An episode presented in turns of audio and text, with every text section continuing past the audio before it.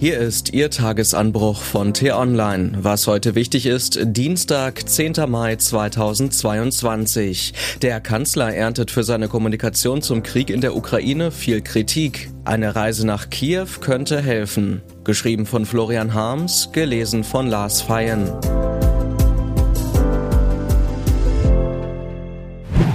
Der nächste wichtige Schritt. Kommunikation kann ganz einfach sein oder furchtbar kompliziert. Es gibt unendlich viele Möglichkeiten, einander misszuverstehen, unbeabsichtigt oder vorsätzlich. Politische Kommunikation ist noch viel tückischer und die Erklärungen der Bundesregierung zum Ukraine-Krieg zeigen dies deutlich. Da herrscht eine seltsame Kakophonie. Der Kanzler hat in den vergangenen zweieinhalb Monaten zur Verwirrung beigetragen, indem er auf seine große Zeitenwenderede im Bundestag zunächst ein vielsagendes Schweigen folgen ließ, das er gelegentlich durch mehrdeutige Sätze unterbrach. Als die Kritik zunahm, begann er Interviews zu geben.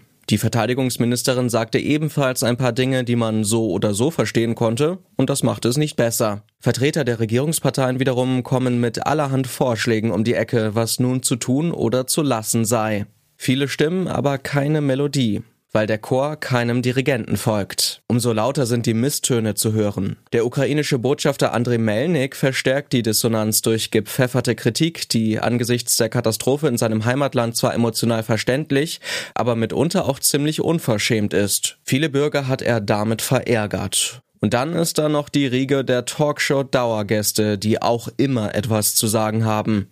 Solange Sarah Wagenknecht, Markus Söder und Kevin Kühnert abends auf der Flimmerscheibe erscheinen, kann man getrost davon ausgehen, dass in der Debatte um den Ukraine-Krieg nichts ungesagt bleibt. Doch die kommunikative Klarheit aus den ersten Kriegstagen hat sich aufgelöst, weil eine von allen Bürgern respektierte Autorität fehlt, die das Land durch die Krise lotst, so wie es Bundeskanzler Helmut Schmidt im deutschen Herbst 1977 getan hat. Als Ergebnis der Kakophonie ist bei vielen Bürgern der Eindruck entstanden, die Regierenden haben keinen klaren Kurs. Im Kanzleramt hat man diese Entwicklung zwar früh gesehen, aber spät gehandelt.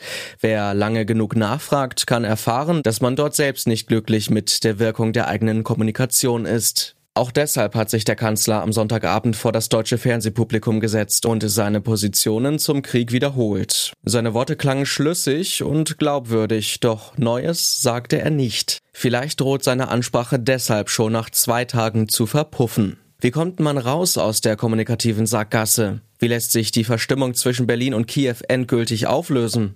indem man miteinander statt übereinander spricht. Nicht per Telefon oder Videokonferenz, sondern von Angesicht zu Angesicht. Deshalb ist es höchste Zeit, dass Außenministerin Annalena Baerbock nun nach Kiew reist, dass auch Finanzminister Christian Lindner eine Reise in die Ukraine angekündigt hat dass Bundestagspräsidentin Bärbel Baas gerade dort war und ja auch Oppositionsführer Friedrich Merz.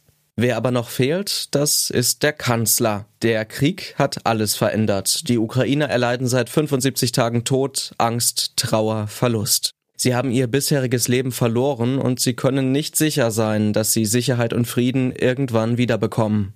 Kriege verändern das Leben der Betroffenen für immer. Das erklärt, warum Menschen nicht nur verzweifeln, sondern sich vielleicht auch mal unverschämt äußern. Erst recht, wenn sie als Präsident oder Diplomat Verantwortung für ihr leidendes Volk tragen sich ihre bedrückenden Erzählungen anzuhören, Mitgefühl und Solidarität zu zeigen und dann gemeinsam zu überlegen, wie man im Rahmen der eigenen Möglichkeiten helfen kann, auch dann, wenn man nicht alle Wünsche erfüllen kann oder will, diese Entscheidungen sodann der eigenen Bevölkerung überzeugend zu erklären, dafür bietet ein Gespräch von Angesicht zu Angesicht die beste Grundlage.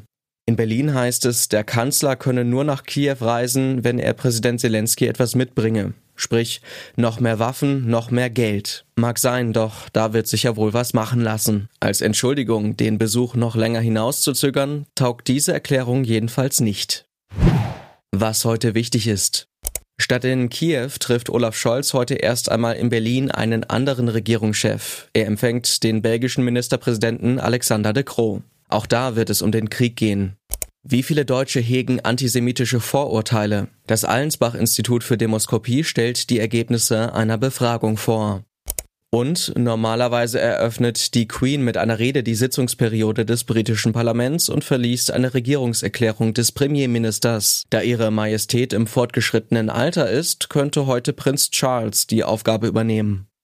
Diese und andere Nachrichten, Analysen, Interviews und Kolumnen gibt's den ganzen Tag auf t-online.de. Das war der T-Online Tagesanbruch vom 10. Mai 2022, produziert vom Online-Radio und Podcast-Anbieter Detektor FM. Immer auch zum Anhören auf t-online.de-tagesanbruch. Ich wünsche Ihnen einen frohen Tag. Ihr Florian Harms.